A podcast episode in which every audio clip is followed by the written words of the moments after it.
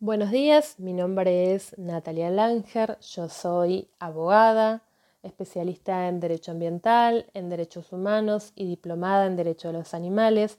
Agradezco a Microjuris por la invitación a participar de este podcast que tratará sobre el régimen legal de los animales, también conocidos como animales no humanos o ANH.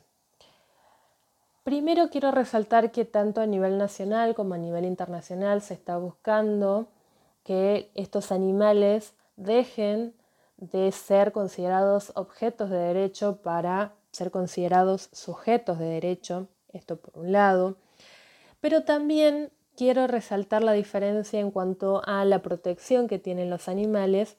Si son considerados animales de fauna silvestre o animales de compañía ¿sí? o animales de granja. La categoría de animales de fauna silvestre cuentan con una mayor protección por la función que estos cumplen dentro de la biodiversidad, eh, son considerados como más relevantes, tienen una mayor protección, por ejemplo, la ley 22421 en Argentina, que si bien es del año 81, pero protege a estos animales. Recordemos que hay muchos en peligro de extinción. Recordemos también que el tráfico de fauna silvestre es el tercero a nivel mundial y por ello tienen una mayor protección legal. Por otro lado, como les decía, tenemos los animales de compañía o los animales de granja, que todavía para nuestro Código Civil y pese a la modificación que hubo en el 2015, nuestros legisladores entendieron que ellos seguían siendo objetos de derecho categorizados dentro de objetos semovientes. Acá en estas posturas, como siempre digo, hay adeptos y hay detractores, pero gracias a Dios a nivel nacional y a nivel internacional ya empiezan a considerar en la jurisprudencia a los animales como sujetos de derecho.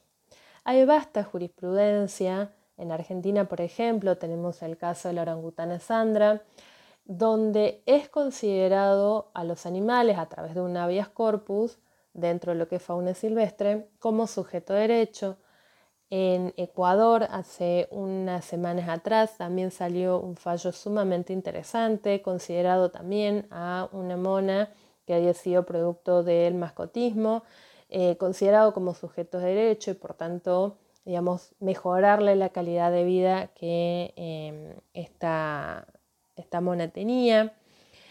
Y le da un plus que habla de que es un integrante de la naturaleza y que también hoy estamos hablando de los derechos de la naturaleza. En cuanto a la otra categoría de animales, hay muchos jueces y hay jurisprudencia ya en Argentina que empiezan a entender de que estos animales de compañía, por ejemplo, hablamos de un perro o de un gato, que son los que mayormente la gente tiene como mascotas, son parte de la familia, entonces, por ejemplo, se empieza a hablar de familias multiespecies, ¿sí? Eh, integrados por animales humanos y animales no humanos, donde a raíz de distintas jurisprudencias y de acuerdos em, han logrado regímenes de visita, cuotas alimentarias, no como una división de bienes de un objeto, es decir, el perro es mío o es tuyo, sino como parte integrante y ver qué es lo que necesita y qué es lo mejor para el animal. También hay un fallo sumamente interesante que salió el año pasado, donde una familia era eh, fruto de violencia, de, de violencia así familiar. El mismo em, agresor, la jueza lo que hace es ponerle una restricción no solamente hacia la mujer y sus hijos, sino también hacia sus animales. Entonces empezamos a ver de que los jueces empiezan a entender la importancia que cumplen y el rol que cumplen estos animales.